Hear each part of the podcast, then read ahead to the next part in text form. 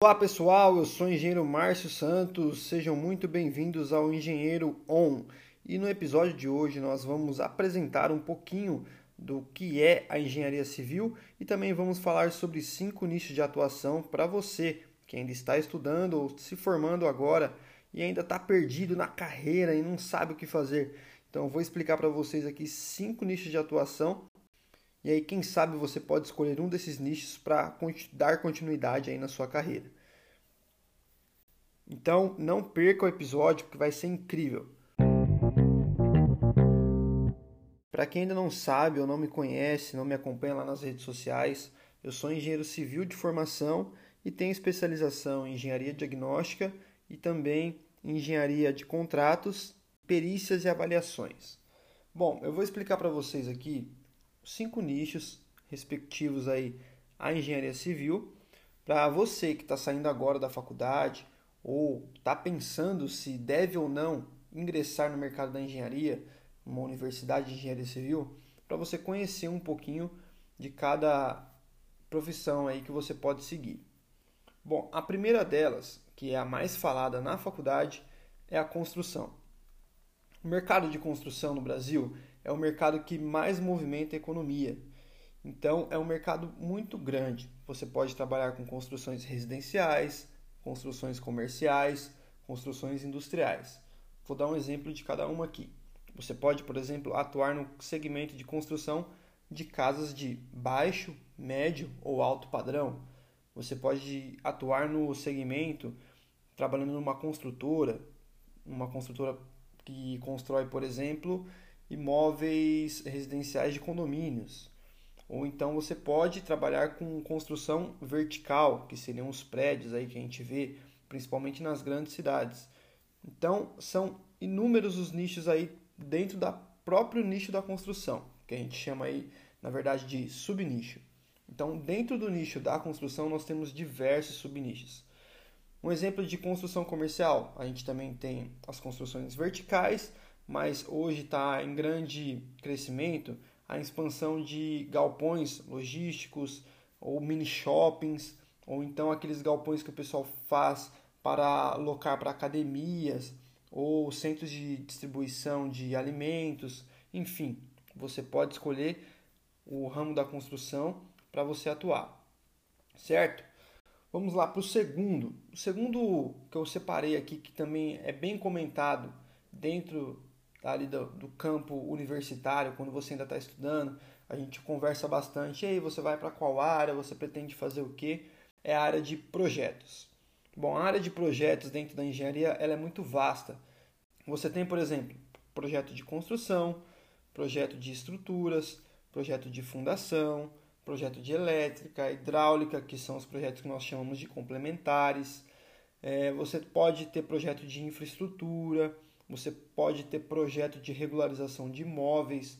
Então, também é uma série de projetos que você pode agregar dentro da sua empresa. E o melhor de tudo isso, pessoal, é que você não precisa trabalhar, por exemplo, como um engenheiro numa construtora. Você pode se tornar o dono da construtora. Você não precisa se formar engenheiro e trabalhar dentro de um escritório de projetos. Você pode construir o seu consultório de projetos. Você pode começar do zero ali com pequenos projetos, fazer o seu know-how no mercado e aí conseguir é, ganhar muito espaço com isso aí, beleza? Então, assim, dentro do nicho, dentro do mercado engenharia civil, nós temos o nicho projeto e dentro do projeto a gente tem subnichos de atuação.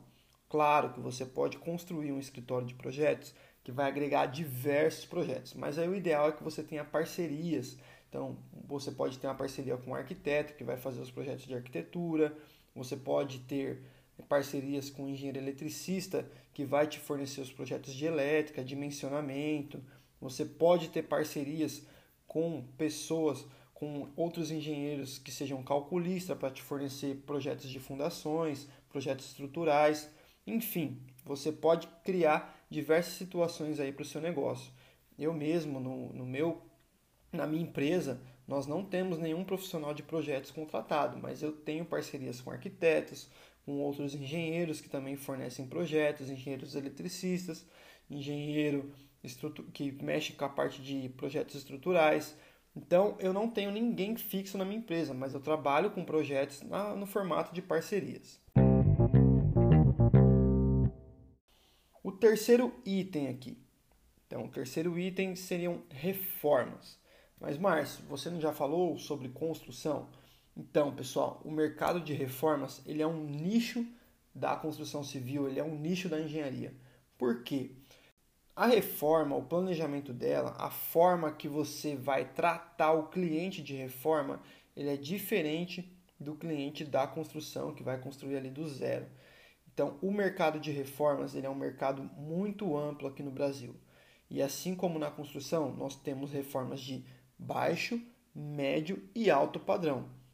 Tá bom? Então, um nicho, por exemplo, que a gente tem aqui na empresa é o nicho de reformas de apartamentos. Então, a gente faz propostas aqui de apartamentos de 40 a 80 metros quadrados, que a gente pode considerar aí um médio padrão, de baixo para médio, e atua somente com esse tipo de reforma.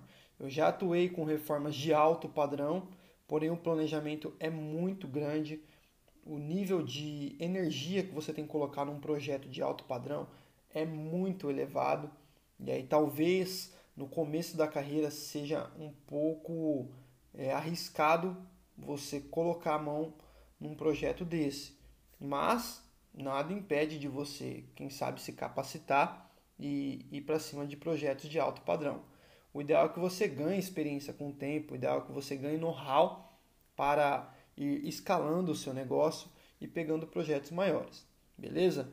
Então, o nicho de reformas, ele também é um nicho muito alto aqui no Brasil principalmente pós-pandemia, cresceu demais, tá? Só aí no mês de janeiro eu tenho com exatidão aí mais de 10 propostas que nós enviamos referente a reformas de apartamentos. O ideal é que se você entrar nesse nicho de reformas, você também consegue fazer um prospecto em condomínios que estão sendo entregues. Então ali você consegue fazer um, uma clientela, talvez fechar diversos apartamentos, conseguir uma condição de pagamento melhor, mas é, você consegue fechar muito serviço também na questão de reformas e entregas de chave de apartamento. Beleza? Próximo item aqui. Bom, próximo mercado aqui que nós vamos falar é o mercado de regularizações, licenças e documentações. Nós temos um mercado muito grande também nesse aspecto. E até por sinal, é, nós temos aí uma, um incentivo do governo quando se trata de regularizações, porque de tempos em tempos nós temos as anistias, que são períodos onde as prefeituras abrem um processo de incentivo de imposto para a população. Então, o governo ele abre um período onde você pode regularizar o seu imóvel com 80% de desconto ali nos impostos e nas taxas que você pagaria ali para o município. Então, essa também é uma área, uma atividade que você pode se especializar e atuar nela.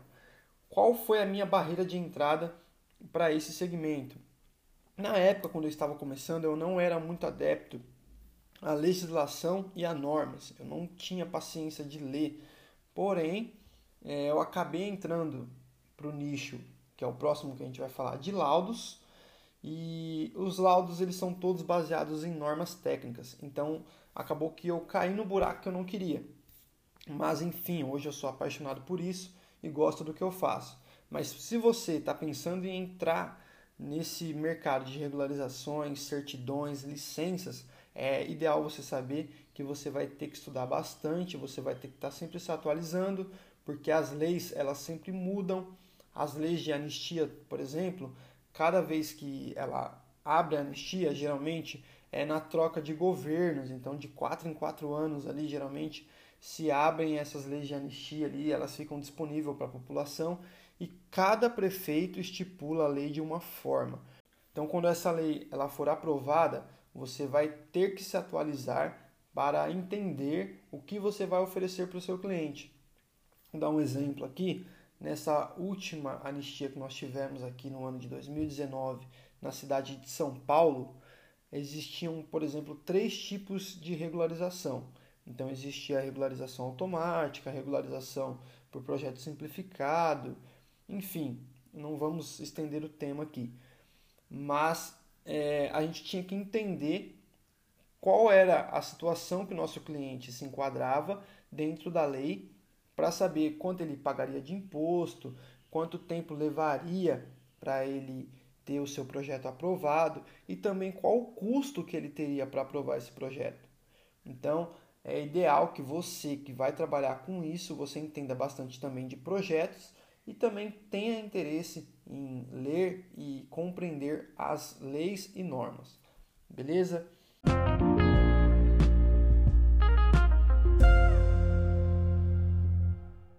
E a última aqui que eu vou falar, e não menos importante, é engenharia diagnóstica. Para quem me segue nas redes sociais, já percebeu que eu trabalho com engenharia diagnóstica e eu vivo para isso.